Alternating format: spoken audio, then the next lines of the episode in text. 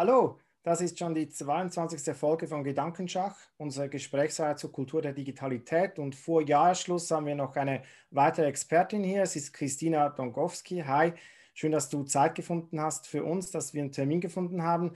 Du bist Autorin, ähm, Kunsthistorikerin, Journalistin, Übersetzerin und wir möchten mit dir gerne über Kunstgeschichte und Kunst in einer Kultur der Digitalität sprechen. Aber zuerst ist es Usus, dass ähm, die Expertinnen sich vorstellen können und ähm, möchten gern von dir hören, wie du dazu gekommen bist, ähm, eine Expertin für Kunstgeschichte im Netz und in einer Kultur der Digitalität zu sein. Hallo, ich freue mich sehr, dass das geklappt hat, auch wenn ich es geschafft habe, pandemisch verstrahlt diesen Termin ständig zu verschlampen. Ähm, mein Name ist Christina Dongowski. Äh, ich bin zur, ich habe ganz ein ganz klassisches Kunstgeschichtsstudium gemacht, habe und noch Germanistik studiert, habe in so einem Überkreuzungsbereich darin auch promoviert. Ich habe über Johann Joachim Winkelmann promoviert, der quasi einer der Väter der Kunstgeschichte ist, vielleicht sogar der Vater, wenn man sowas sagen kann. Ähm, dass die Kunstgeschichte einen Vater hat, da können wir vielleicht auch später nochmal drüber reden, das ist ein Problem. Ähm, ich habe aber, nachdem ich die Uni verlassen habe, quasi nie offiziell in irgendeinem kunstgeschichtlichen Institution gearbeitet. Äh, ich bin, äh, ich verdiene mein Geld damit, dass ich für andere Leute Texte schreibe ähm, in der PR-Agentur. Und ich arbeite, mein zweites Standbein sind eben, was ich schon gesagt habe, äh, ich übersetze, schreibe für Zeitschriften äh, und vor allem schreibe ich mal das Internet voll. und ähm, ich bin ehrenamtlich in zwei Kunstvereinen engagiert. Dadurch habe ich schon tatsächlich sehr viel mit Kunstpolitik und auf so einer städtischen Ebene zu tun und was gerade mit aktueller Kunst passiert.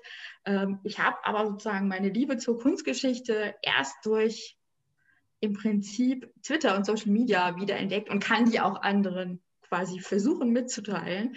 Äh, weil das ist einer der Bereiche, die ich da total spannend finde, dass man da eine Art Kunstgeschichtsvermittlung, Kunstgeschichte machen kann und finden kann, die zumindest im deutschsprachigen offiziellen Kunstgeschichtsinstitutionenbereich, Museen, auch universitäre kunstgeschichtliche Institute ähm, oder eben außeruniversitäre Institut gibt es ja auch einiges, äh, was die noch ganz wenig machen, was aber zum Beispiel US-amerikanische und britische Institutionen, wo die unglaublich gut sind.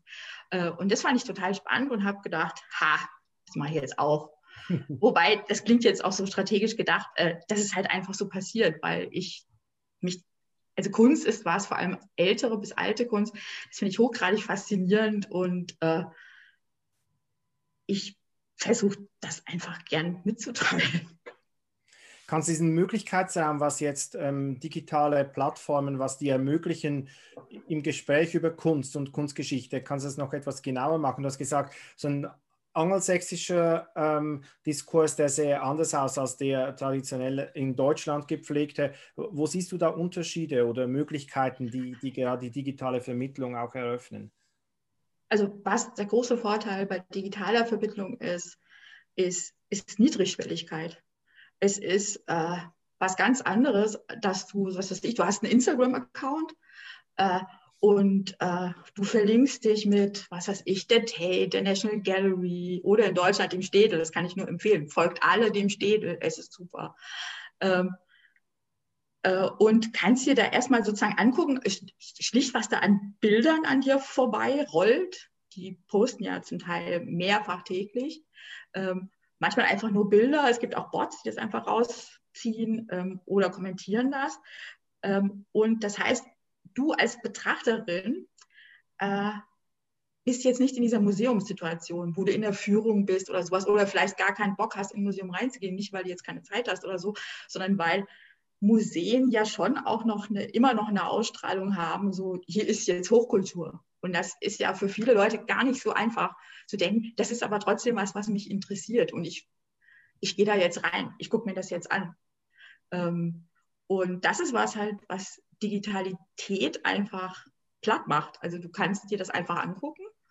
Ähm, du bist quasi für die Institution nicht sichtbar, nur als Klick oder so, was die freut, aber du musst keine großen Interaktionen mitmachen. Das ist ein Vorteil für viele. Äh, und dann kommst du halt einfach Stück für Stück rein. Und äh, was ganz großartig ist, ist, ähm, da muss man aber halt erst drauf kommen, dass das okay ist oder ähm, dass du es dir selber, dass erstmal Hierarchien verschwinden. Natürlich sind Museen, dadurch, dass sie Museen sind, markieren sie erstmal, alles was bei uns hängt, ist schon auch wichtige Kunst. Mhm. Aber dadurch, dass halt zum Beispiel, wenn du auf Instagram runterscrollst oder auf äh, auch auf Twitter, da gibt es ja auch mittlerweile eine Menge Museen, die mit Bildern und so unterwegs sind, ist, ähm, auch andere Leute posten ständig irgendwelche Fotos und Bild oder Fotos von Gemälden, Fotos von Kunst. Es sind ja ständig irgendwelche Leute in Museen und also jetzt leider nicht, aber normalerweise und posten, äh, was sie da sehen und kommentieren das irgendwie oder stellen sich mit Selfies da da. Und äh, dadurch wird ähm, sozusagen ist viel relativer, was man gut finden kann und was okay ist, gut zu finden. Äh, und das ist was, wenn du, zumindest wenn du ein deutsches Kunstgeschichtsstudium hinter dir hast, ist das eine einerseits total befreiende Erfahrung. Dann bapp ich jetzt einfach die, den präfalitischen Kitsch neben den äh, Michelangelo. Ist doch wurscht, hier ist das Internet. Ähm, viele Sachen weißt du ja noch nicht mal, was du da siehst, weil du erstmal irgendwie gucken musst, steht, schreibt doch mal irgendjemand hin, was das überhaupt ist.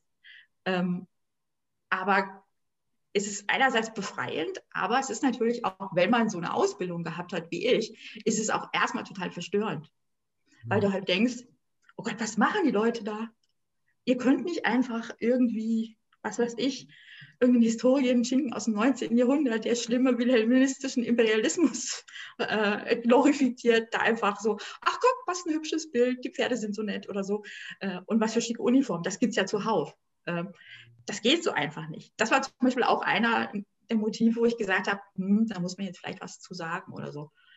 Und das ist, das finde ich eigentlich das Spannende an Kunstgeschichte digital. Mal ganz abgesehen von den technischen Möglichkeiten, die man, die Kunsthistoriker jetzt dadurch haben, dass über Bilderkennung und Datenbanken man unfassbar großartiges Zeug machen kann. Was aber interessanterweise was ist, was zum Beispiel die Institutionen, die das machen, machen das relativ wenig öffentlich im Netz, dass man mal sieht, was die da treiben oder so. Das ist auch ganz interessant. Also was, wie wenig immer noch gerade von deutschen kunsthistorischen Institutionen an Forschung im Netz präsentiert wird. Den Leuten einfach, die den Kram ja auch bezahlen. Ähm, also das, das ist das, wo Digitalität und vor allem sozialmediale Digitalität unglaublich was gebracht hat und wo man sich, wo man auch jetzt zum Beispiel in der Pandemie sehr gut sehen konnte, wer sofort mit irgendwelchen digitalen Angeboten am Start war, weil die die eh schon die ganze Zeit haben, sind äh, ganz viele Museen aus dem äh, angloamerikanischen Bereich. Mhm. Also nicht nur, weil die zum Teil mit Google zusammenarbeiten oder so, sondern weil die halt schon viel länger so denken, du musst den Leuten halt näher bringen, was sie hier sehen. Du musst sie dazu bringen, dass sie ins Museum gehen. Und es ist halt eben auch, jetzt gibt es Internet, auch schon ein paar Jährchen das ist eine Möglichkeit, Leuten, die jetzt nicht in London sind, ähm, zu zeigen, hier guck, das hängt in der National Gallery und Ausstellungskonzepte erklären und lauter so Kram, was du halt in so einem Mixed Media, was ja eigentlich Internet ist, du kannst da einen Text dazu schreiben, du kannst die Leute mit der Maus über die Bilder fahren lassen und dann poppt irgendwas auf. Es gibt ja ganz einfache und ganz wilde Sachen, die die Leute da machen. Die hatten das halt alles am Start du konntest durch die Artemisia Gentileschi-Ausstellung halt gehen, auch wenn die jetzt nicht auf war. Ähm, und hier in Deutschland äh, haben halt, mussten halt erstmal hektisch irgendwelche Digitalisierungsetats überhaupt mal aufgetan werden, damit das passiert. Ähm, es gibt schon gute, gute Auftritte von deutschen Museen im Internet, aber gegenüber, äh, was zum Beispiel die Tate macht oder das Metropolitan oder so, das ist alles das sind Kinderschuhe. Ja. Ich, hätte, ich hätte tatsächlich eine Frage, als du beschrieben hast, äh, wie dann irgendwie Personen irgendwelche Bilder im Netz posten und sagen, schöne Pferde oder tolle Uniform. Äh, da war mein Gedanke einfach, ähm, weil du hast ja am Anfang ein bisschen noch beschrieben, dass jetzt hm, das Kuratieren jetzt auch sich verschiebt. Das heißt, ich habe einfach nicht mal jemanden, der dann entscheidet, an was, an welcher Stelle wo hängt oder was ich mir jetzt genauer anschaue, länger anschaue, sondern im Endeffekt entscheide ich ja mit und kann es mit beeinflussen. Und was für mich, was mir jetzt mich jetzt interessieren würde, ist einfach, wie siehst du das? Wie ist deine Beobachtung, deine Einschätzung? Hat denn dadurch, durch diese Niederschwelligkeit auch äh, ein Austausch stattgefunden, Interesse, ein größeres Interesse irgendwo äh, stattgefunden an Kunst, an Austausch zu Kunst? Äh, oder würdest du sagen, es ist dann trotzdem doch die eigene Bubble, die sich da irgendwo im Netz halt trifft und jetzt halt digital irgendwie sich austauscht? Also das, wirklich, das finde ich mich so ein bisschen spannendste, weil ja das Netz im Prinzip ja so das Potenzial hat, von Menschen interdisziplinär oder Menschen aus verschiedenen Bereichen zusammenzuführen. Und hast du sowas beobachten können oder würdest du sagen, nee, es sind dann doch die Kunsthistoriker unter sich oder die, die Leute, die an sich in Museen gehen, die machen das halt irgendwie digital? Ähm, ist es kommt auf so quasi glückliche Momente an. Also was man echt nicht sagen kann, ist Kunsthistoriker unter sich im Netz, weil es gibt gar nicht so viele Kunsthistoriker im Netz. Also ich bin jetzt so lange auf Twitter und auf Instagram und es ist schon sehr interessant, äh, wie wenig, ich suche ja aktiv, mhm. also wie wenig man nach. Wir nehmen jetzt mal einen Aufruf. Also heute ist ein Aufruf, das heißt, alle KunsthistorikerInnen bitte, alle bei Christina melden. Ähm, genau. Und äh, das ist @tinido auf Twitter. Bitte melden. ähm, und äh, deswegen sozusagen ist so eine Blasenhaftigkeit sozusagen in so einer Fachcommunity-Blase. Das ist ein bisschen sozusagen englischsprachiger Twitter. Da sind sehr viel, viel mehr Kunsthistoriker, ähm, Kulturwissenschaftlerinnen, ähm, die im, Museumbereich, im Museumsbereich arbeiten oder im Kunstgeschichtsbereich enger arbeiten, unterwegs. Ähm, Wobei aber das Ding ist sozusagen, je größer ja deine Fachbubble ist, desto eher ist die Chance, dass du halt vom Algo geliebt wirst, weil viele um dich rumspringen ähm, und du dann auch mal anderen gezeigt wirst. Das heißt, die ziehen natürlich auch Leute rein. Aber sozusagen jetzt in meinem Umfeld würde ich eher sagen, ist es keine Kunsthistorikerinnen-spezifische Bubble. Es ist bestimmt ein Schwerpunkt auf Leuten, die auch sonst mal ins Museum gehen würden. Das glaube ich, das glaube ich schon. Aber ich habe gemerkt, äh, an dem Feedback, was ich kriege, wenn ich irgendwie so einen kunsthistorischen Thread mache oder bei jemand einsteige, der jetzt irgendwie ein Bild postet, wo ich denke, ah, hier müsste man vielleicht mal was zu sagen, ähm, ist, dass da ganz schnell äh, aus ganz vielen anderen Bereichen Leute dazu kommen, was auch total spannend ist. Es kommen ganz oft HistorikerInnen und nicht Kunsthistorikerinnen, die dann irgendwas irgendwas sagen können. Und was halt immer super im Netz ist, ist, es kommen irgendwelche Spezialgebiet-Nerds. Weil mhm. man denkt, ja, Kunstgeschichte ist vielleicht schon ziemlich speziell, es geht aber noch deutlich spezieller.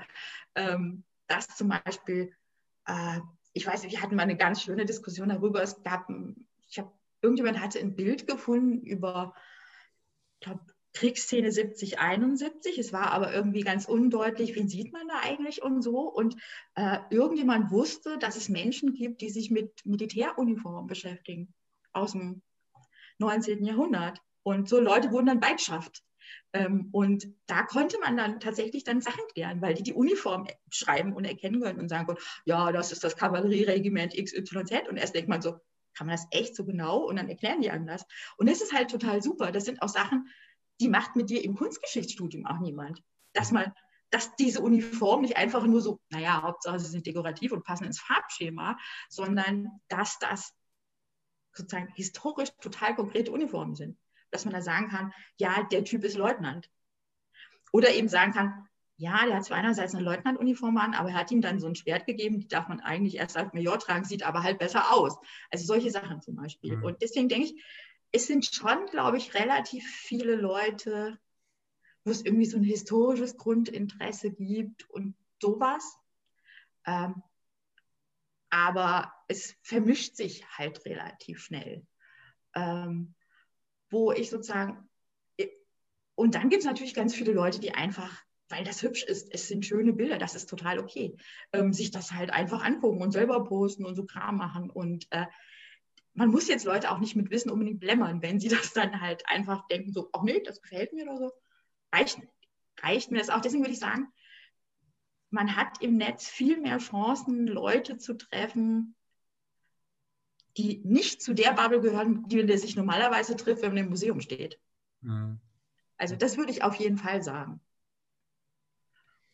Es gab vor ein paar Jahren gab es ein Bild, das ähm, die Runde gemacht hat. Ich glaube, das war aus dem Reichsmuseum in Amsterdam und da saßen Jugendliche ähm, auf diesen Sofas und haben einfach so ein Handy oder Tablet geschaut Und dann haben die, die erste Reaktion war, jetzt sind die in dem Museum und könnten eigentlich Kunstwerken begegnen, aber die gucken jetzt trotzdem nur auf die Bildschirme. Und dann später haben Leute erklärt, dass dieses Rijksmuseum halt ich glaube, das sind Rembrandt-Bilder, ich bin aber, das weißt du sicher besser, dass die einfach so toll digital aufbearbeitet werden und dass die Museumspädagogik über diese Geräte machen, dass die sich eigentlich mit dem Vermittlungsangebot des Museums auseinandergesetzt haben, im Museum drin und deshalb auf diese Geräte geschaut haben. Yeah. Aber da gibt es dann schnell auch die Leute, die sagen, ja, nee, das ist doch so eine Verflachung und Verlust, wenn die Jugendlichen gar nicht mehr die Bilder anschauen, die eigentlich ja da hängen in ihrer ganzen Materialität, sondern dann das tun, was sie auch zu Hause tun könnten. Ich weiß nicht, wie nimmst du so diese, diese Einschätzungen und, und, und diese Fragen wahr, wo ich den Eindruck habe, da ist auch etwas im Umbruch, wie so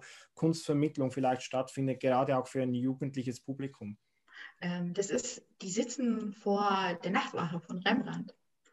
Ähm, und äh, als ich das Bild das erste Mal gesehen habe, dachte ich auch, was machen die da? Dreht euch mal hoch. Ähm, aber dann äh, bin ich selber mal auf die Museumswebsite gegangen und so. Und die haben halt, das ist auch so ein Museum, das super tolles Angebot hat. Und die haben halt äh, Killer-Apps zur, zur, zur äh, Kunstvermittlung. Und ähm,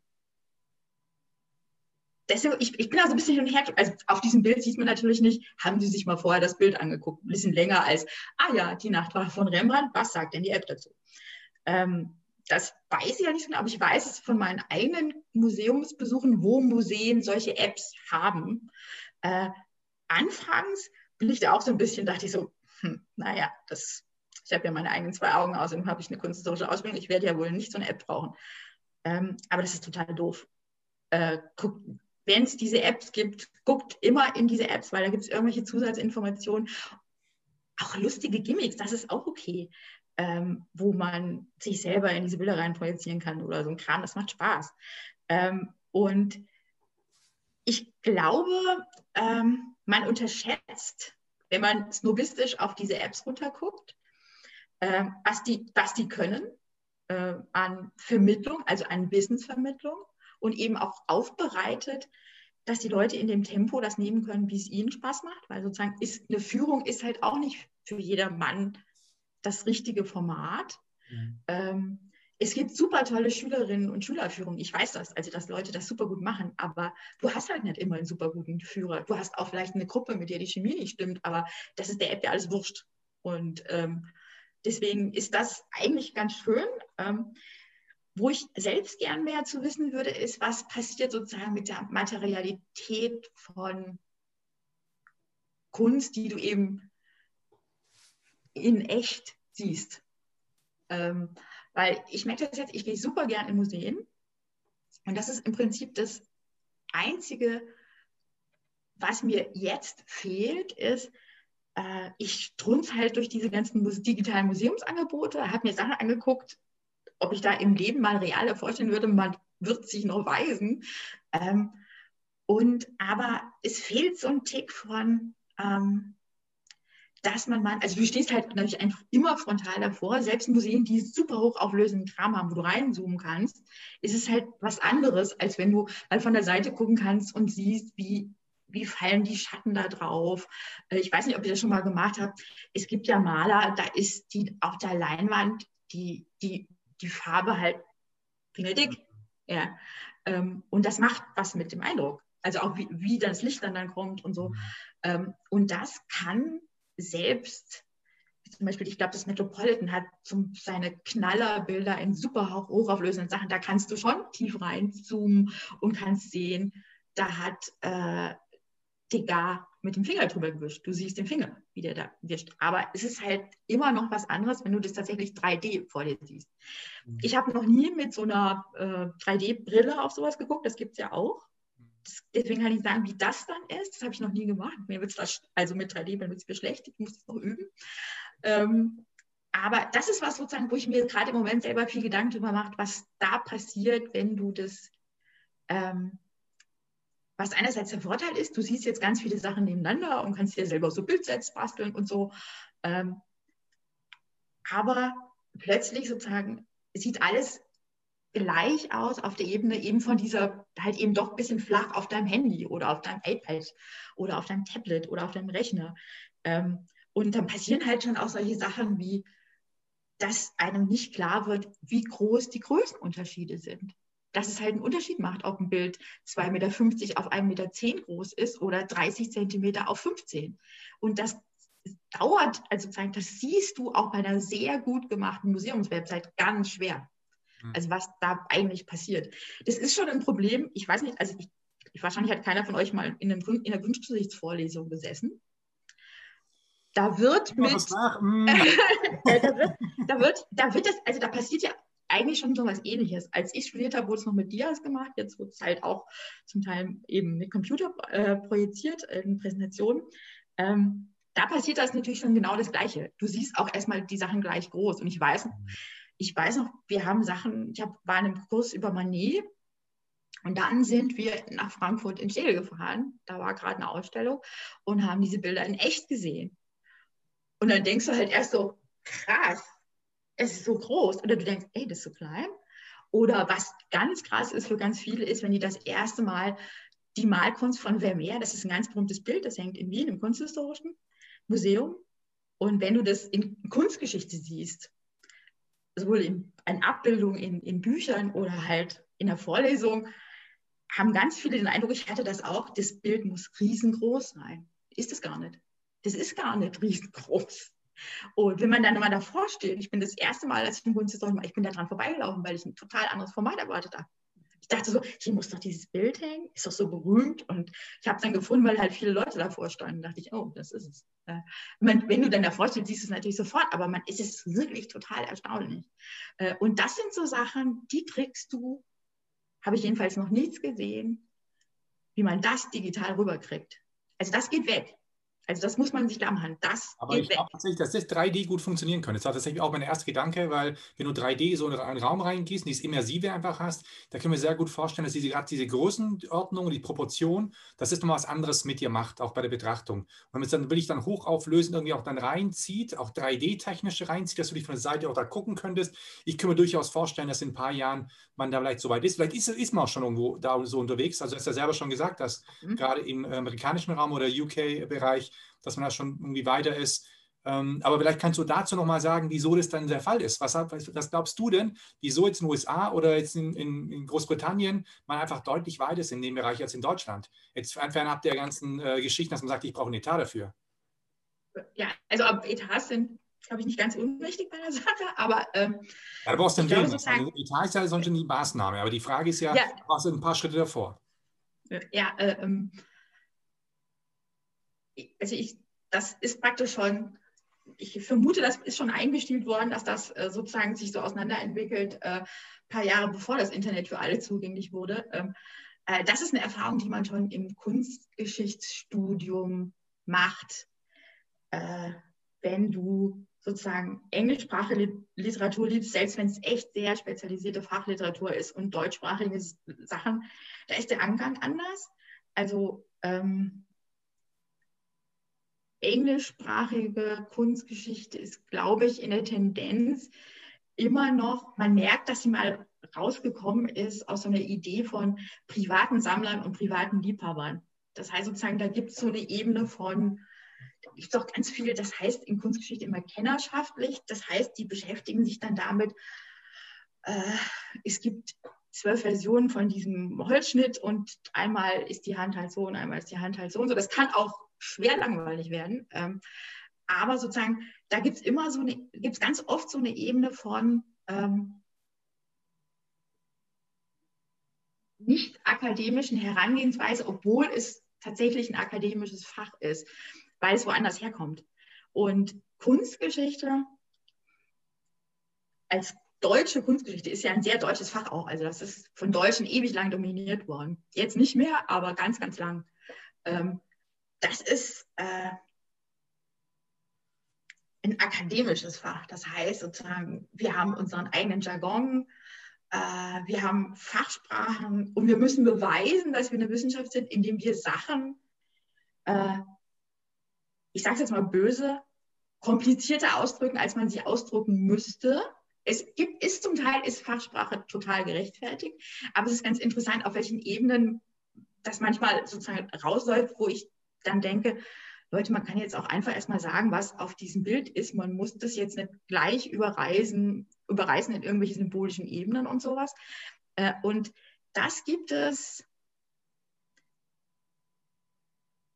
gerade in museumspädagogischen englischsprachigen Bereichen gar nicht. Die, die kommen völlig anders sozialisiert, kommen die, glaube ich, schon in die Museumspädagogik rein. Ähm, das ist in Deutschland mittlerweile auch viel, viel besser geworden. Aber kann aber, ich richtig verstanden, dass im Prinzip ja dann das Netz das leisten könnte, was dem deutschen, was der deutschen Kunstgeschichte bisher gefehlt hat, oder? Äh, ja. Und wenn Sie, also sozusagen, eigentlich müssen Sie da auch mit, ich vermute auch, dass die, die ich, also ich spüre da eine gewisse Zurückhaltung, sich da jetzt einfach kopfüber reinzuspringen und zu denken, ey, das geht auch nicht mehr weg. Ähm, selbst wenn jetzt dieser Virus weg ist, dieses Internet wird bleiben, da geht kein Weg dran vorbei. Ähm, und wir machen das jetzt halt einfach richtig und schmeißen uns da mit allem rein, was es gibt, ähm, dass es da Sperren gibt. Das fängt an mit, ähm, was ganz unangenehm ist im Internet, wenn man es nicht gewöhnt ist, ist, ähm, Leute sprechen zurück.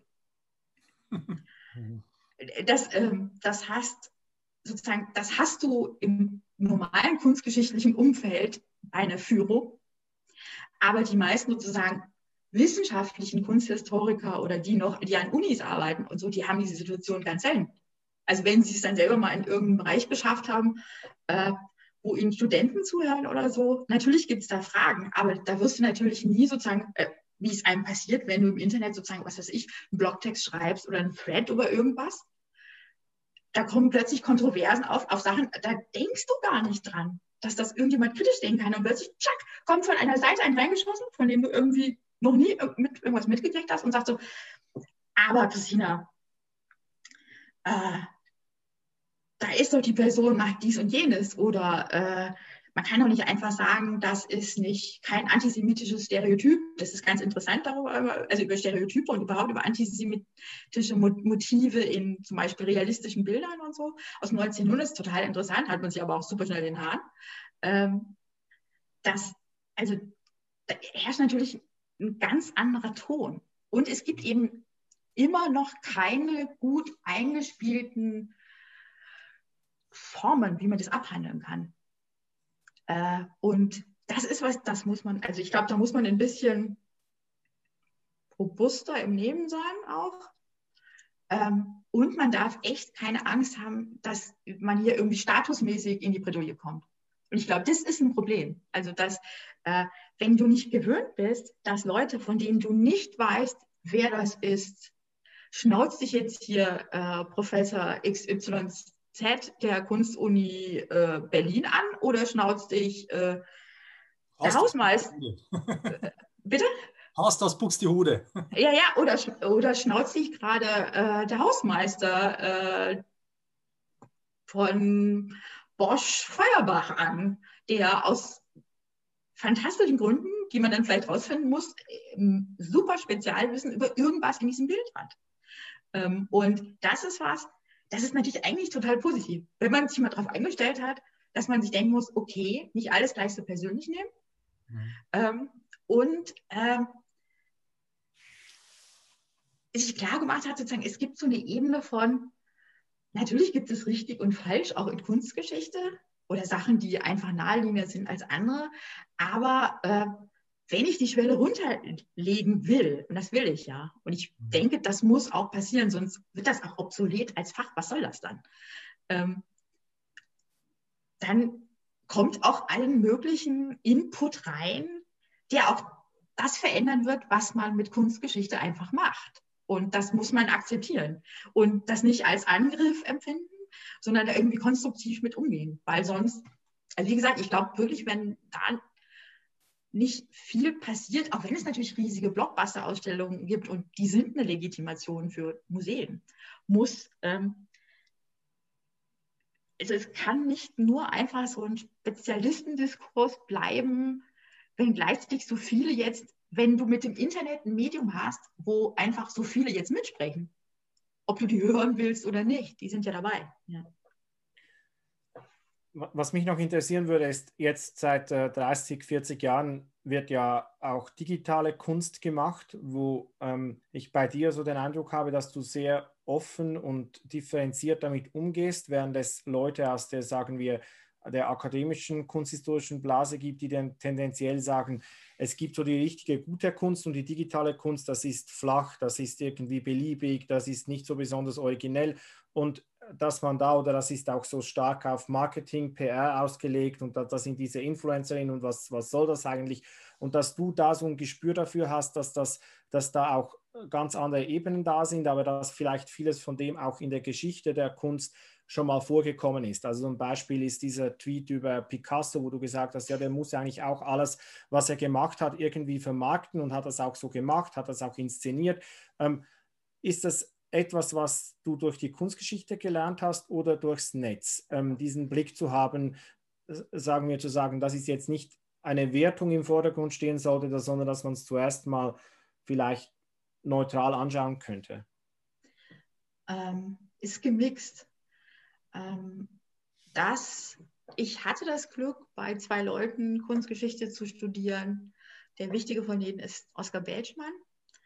Ähm, die sehr stark von so einem sozial-kulturhistorischen Bereich auf Kunstgeschichte geguckt haben und die zum Beispiel sehr stark darüber geforscht haben und auch unterrichtet haben, wie setzt man zum Beispiel, wie setzt man sich als Künstler überhaupt durch?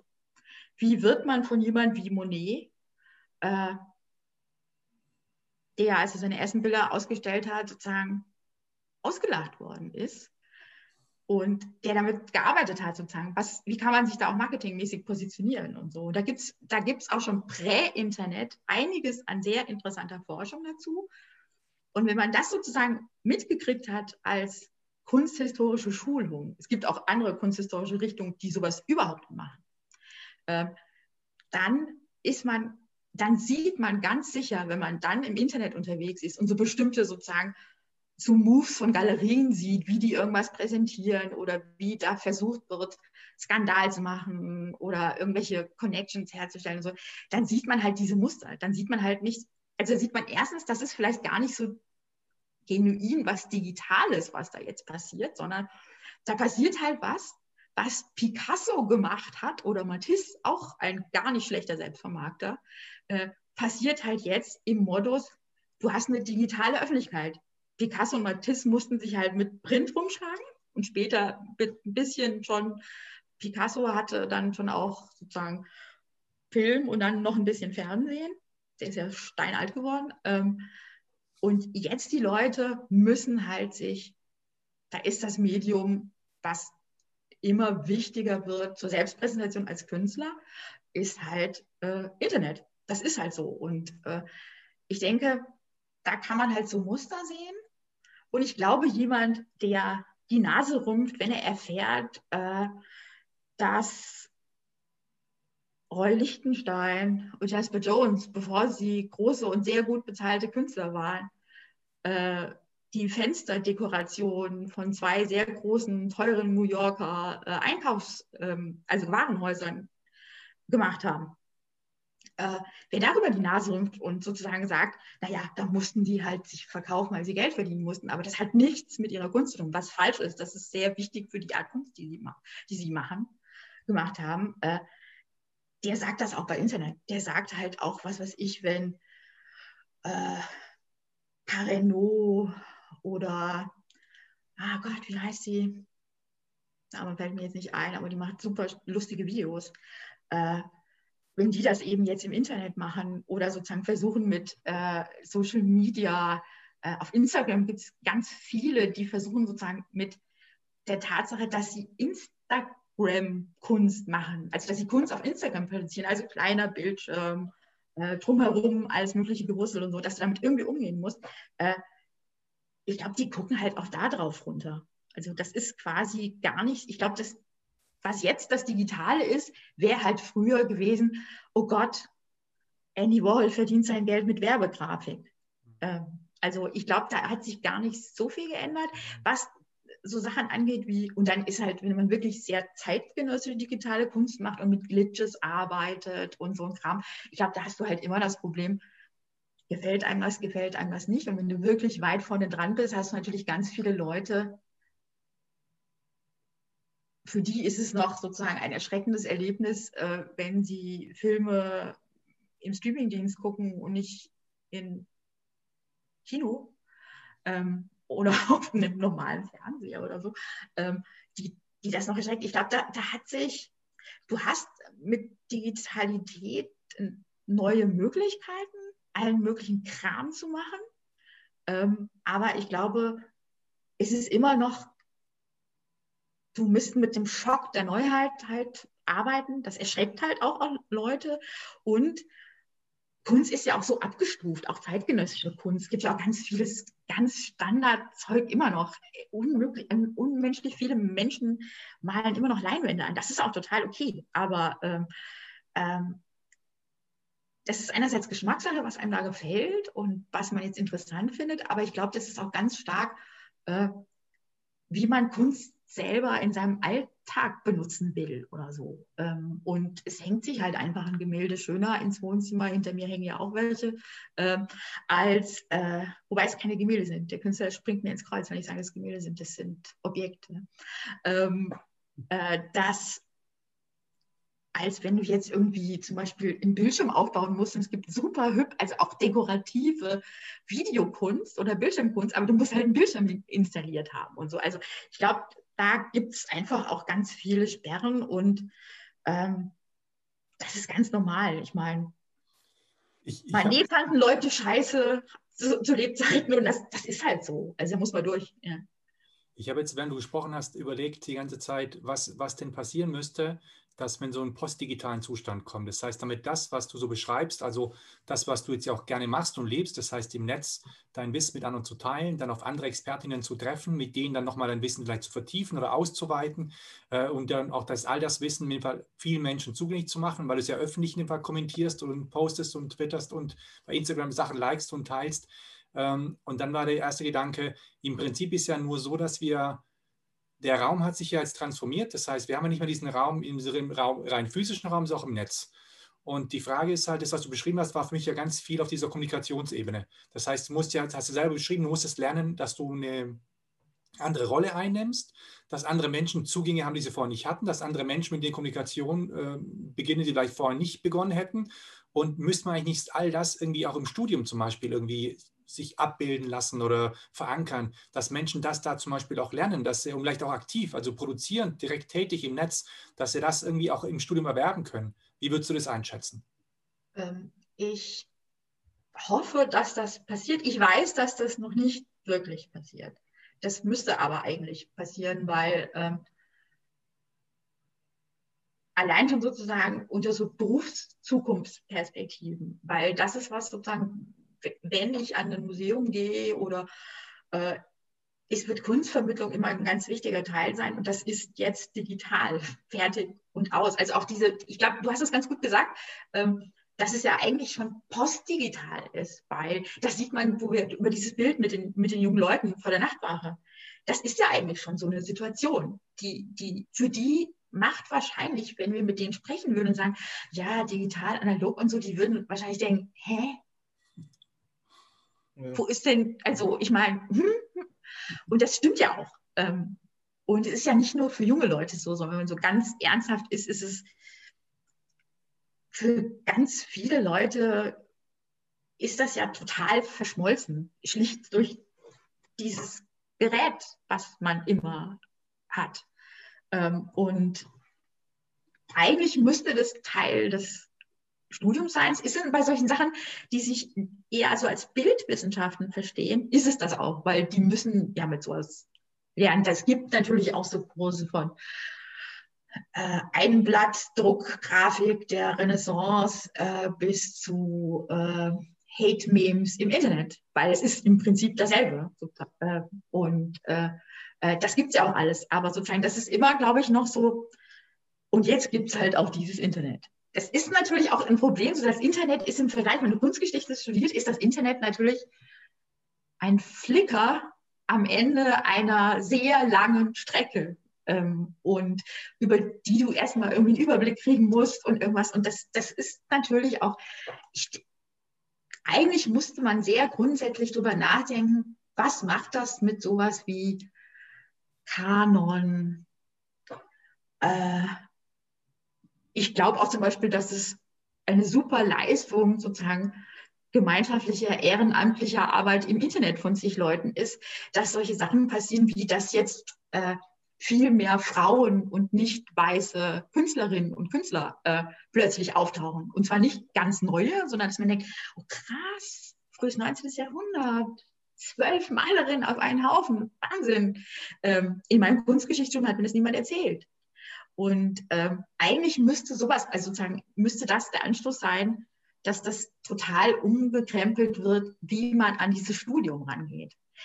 Ich bin sicher, dass das auch Leute machen, dass das versucht wird. Es gibt ja diese äh, super äh, Reihe. Ich glaube, wir hatten mit der Anne auch schon mal gesprochen über diese Bild, also sozusagen Kunst im Internet, Meme, ähm, digitaler Feminismus im Internet und so. Da, da gibt es schon einiges. Äh, aber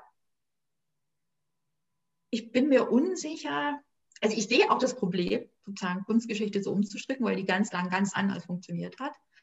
Ähm, aber ich denke, es muss halt tatsächlich passieren, weil jetzt, das ist ja auch dieser, dieser Ansatz sozusagen, du siehst jetzt plötzlich auch viele Sachen gleichzeitig. Und das ist ja zum Beispiel das Tolle jetzt an diesen flächigen Darstellungen ist sozusagen, jetzt hast du eine Reihe von zwölf Bildern und äh, da sind sechs Frauen, die du noch nie gesehen hast, mit sechs bekannten Malern. Du verstehen aber keine Namen. Und dann siehst du halt plötzlich, oh, das ist aber ein echt gutes Bild.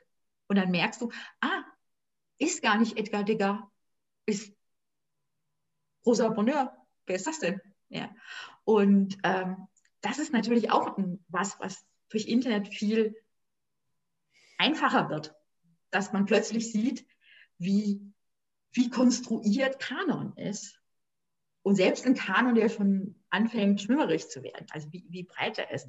Und das Problem, glaube ich, für viele, für Kunstgeschichte als Fach ist natürlich auch, du bist natürlich auch dafür da, Kanon herzustellen und Kanon zu verteidigen. Und jetzt kommen diese ganzen ungewaschenen Horden aus dem Internet und erzählen dir was von, hallo, es gibt übrigens schwarze Maler im 18. Jahrhundert.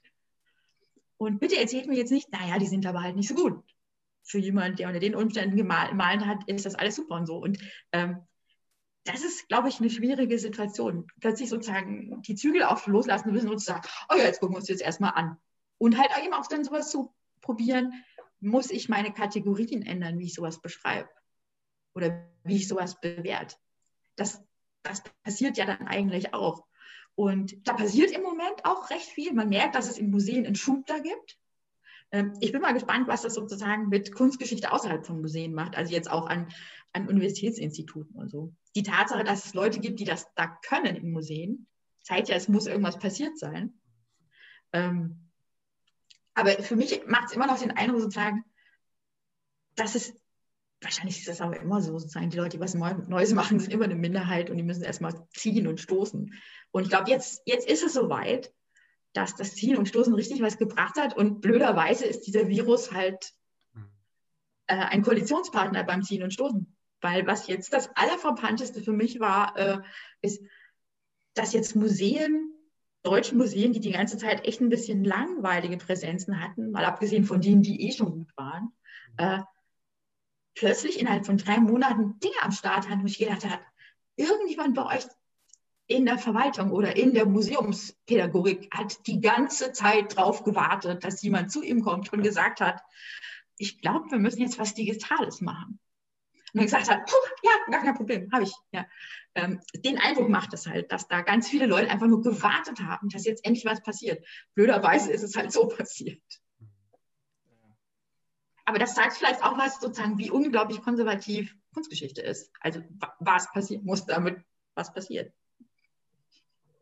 Ja, es ist ja in ganz vielen Bereichen so, dass, ähm, dass, dass diese ja, dass so dieser Bruch jetzt da auch Potenzial freisetzen könnte und man dann aber wieder merkt, ah, okay, es braucht aber auch Geld, es braucht auch längerfristiges Commitment. Also das ist nicht nur ein Notfallszenario, sondern das, das muss wirklich auch eine Entwicklungsperspektive sein und, und, und der Ruf nach einer Normalität ist dann wieder, ja, machen wir so, wie wir es vor zwei Jahren gemacht haben und dann einfach weiter. Das wäre dann sehr, sehr schade in dem Bereich. Wenn man sich für solche Themen interessiert, die du jetzt ähm, angesprochen hast, ähm, dann soll man natürlich dir folgen. Wir schreiben das dann auch alles ähm, unter die Folge, wo man dich findet ähm, im Netz. Aber da gibt es vielleicht auch noch so Lektüre und Seh- und Folgetipps von dir, von anderen Accounts oder Menschen, die interessante Perspektiven haben. Und ähm, wir schließen dann jeweils so, dass wir uns da noch so ein paar Tipps abholen bei den Expertinnen. Ähm, okay, ich habe mir schon ein paar Gedanken dazu gemacht. Ähm, also was ich auf jeden Fall empfehlen kann, wenn man erstmal sozusagen sich in deutschen sprachigen Welt rumtummeln will, Städel, alles was der Städel im Internet macht, folgen. Die sind auch leicht zu finden, einfach Städel Museum Frankfurt oder nur Städel Museum. Die sind auf allen großen Plattformen und die haben eine super Website und äh, die machen zu ihren Ausstellungen äh, super Begleitmaterial, was gerade jetzt, wenn man irgendwie denkt, so, puh, ja, alles ein bisschen langweilig, ich würde mal gerne was lernen über. Bei TikTok? Das weiß ich ehrlich gesagt nicht, ob die bei TikTok sind. Ah. Ich glaube, die machen coole Videos, aber ich glaube, die sind nicht bei TikTok. Die machen, die machen, jetzt haben sie einen Podcast angefangen, oh. der ganz schön ist. Ähm, wer auch gut ist, Deutsch ist die Schirn. Die könnten sogar bei TikTok sein, weil die machen immer so ganz fancy modernen Kram. Einfach auch schön Frankfurt, da findet man die.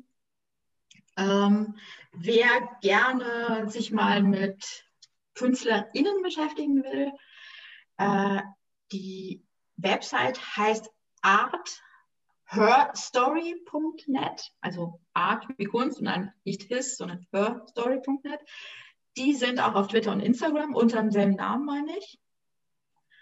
Äh, dann gibt es zwei super Podcasts zu Frauen und Kunstgeschichte. Der eine ist von einem Kunstmagazin, das heißt Freeze, dem auch überall folgen. Die sind auch super. Ähm, und der Podcast heißt Bow Down, also verbeug dich. Ähm, wenn ihr Freeze Bow Down Podcast eingebt, auf jeder Podcast-Plattform findet ihr das. Äh, der andere heißt The Great Women Artists Podcast. Die sind, die ist auch auf Twitter und Instagram mit, glaube ich, da heißt einfach Great Women Artists. Ähm, dann auf Insta Art History Women. Das ist ein super Account. Die posten vor allem Bilder und schreiben kurz was dazu. Ähm, dann unbedingt auf Instagram dem Victoria and Albert Museum folgen das ist an sich schon ein Sammelsuriumskasten, weil die sind ja ein kunsthistorisches Museum und ein kunsthandwerkliches Museum. Ähm, und die haben eine super üppige Instagram-Präsenz. Ich glaube, die sind so froh, endlich einen Ort gefunden zu haben, wo sie jeden Scheiß, den sie haben, zeigen können, dass sie wirklich alles zeigen. Und da sind, auch wenn man selber Kunst macht, also irgendwelche Vorlagen für irgendwas so, die haben alles. Und man kann ganz viel auch einfach benutzen. Die sind sehr locker mit ihren Rechten. Ähm, einfach Victoria und Albert, dann findet man die. Dann, was jetzt gerade total interessant ist, ist die Debatte darüber, müssten man nicht bestimmte Kunstwerke aus Museen rausholen und zurückgeben an den Leuten, die sie ursprünglich mal gehört haben und die sie nicht freiwillig abgegeben haben.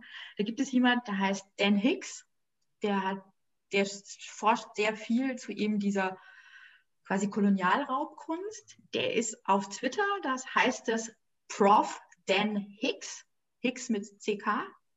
Der hat gerade ein Buch geschrieben, das heißt The Brutish Museum, also quasi das brutale Museum, nicht das britische Museum, was über das britische Museum auch geht. Ähm, der ist super. Da lernt man darüber total viel und auf eine ganz angenehme Art, weil man hat ja manchmal so das Gefühl sozusagen, also ich bin so jemand, der ich denke so, ich liebe ja diesen Kram im Museum, dann denke ich mir so, oh, ja, natürlich ist die Beschaffungsgeschichte nicht so schön, aber können wir das nicht einfach mal übersehen. Aber nein, das kann man natürlich gar nicht übersehen. Und der schafft es, das sehr gut zu machen, das zu problematisieren, auch, dass das auch was mit, dem, mit der Kunst macht, wenn die so in Museum gekommen ist. Mhm. Ähm, und wenn man dem mal folgt, da findet man ganz viel anderes. Ich habe leider jetzt beim Rumrecherchieren äh, gemerkt, dass ich relativ wenige Sachen gefunden habe, wo es um Kunst von nicht weißen Menschen geht. Da ist der Higgs aber auch ein ganz guter Ausgangspunkt von. Äh, und es gibt regelmäßig jedes Mal etwas, ist der Black History Month. Und wenn der läuft, einfach allem folgen, was da auftaucht. Weil da sind auch oft eine Menge Kunstsachen dabei. Und äh, ich guck mal, ich versuche noch mal eine Liste zu machen, die wir dann vielleicht noch reinpacken können, äh, wo ein paar mehr auch so asiatische Kunst oder sowas dabei sind. Ich folge diversen Leuten, aber mittlerweile, weil ich unschlauerweise das nicht in Listen organisiert habe, denke ich mir, oh Gott, wie hieß denn dieser Account? Und ich habe es jetzt nicht direkt mehr ausgeschlossen, wie dieser Account hieß. Aber das kriege ich noch hin. Aber wie gesagt, überhaupt auf Instagram und Twitter rumspringen und mal nach mit Hashtags suchen wie eben Black Art, Women's Art, Queer Art. Da findet man ganz, ganz viel, auch ganz viele Sachen, wo man bestimmt erstmal denkt, hm? aber das Gute an Twitter und Instagram ist, angucken und wenn man denkt, oh Gott, nein, einfach weiter scrollen. Man muss sich nicht über alles aufregen. Man kann einfach weiter scrollen. Das war vorbildlich vorbereitet, super. Das ist ähm, sehr hilfreich, diese Übersicht zu haben. Das müssen wir so als Template, wenn wir das dann weiterschicken, diese Timestamp, dass man sieht, wie man vorbereitet sein sollte für diese Empfehlung am Schluss. Ganz herzlichen Dank für deine Zeit und für deine Expertise. Es hat Spaß gemacht. Ich habe äh, viel gelernt und ähm, schönen Abend. Ich möchte mich da bitte anschließen und äh, Christina, von meiner Seite aus mal persönlich, äh, ich habe es unglaublich genossen, dass du die Denkpausen dir genommen hast. Ich kenne ganz wenig Menschen, die das tun. Die meisten, die hauen gleich was raus und du hast immer wieder diese Pause gesetzt und einfach nachgedacht. Und sowas finde ich super entspannt und super gut. Äh, ich kenne es tatsächlich nur von Helmut Schmidt. Ansonsten kenne ich wirklich wenig Menschen, die so praktizieren. Das fand ich wirklich, also hat mich beeindruckt. Äh, vielen Dank auch dafür nochmal. Oh, ich danke, dass ihr an mir dran geblieben seid. Das hat super Spaß gemacht. Ähm, und ja, ich denke gern nach. Dann wünsche ich dir in dem Fall noch einen schönen Abend äh, und an ja. alle, die zuhören, zuschauen, zuhören sollten, bleibt gesund und äh, bis im neuen Jahr 2021. Tschüss. Ciao. Ciao.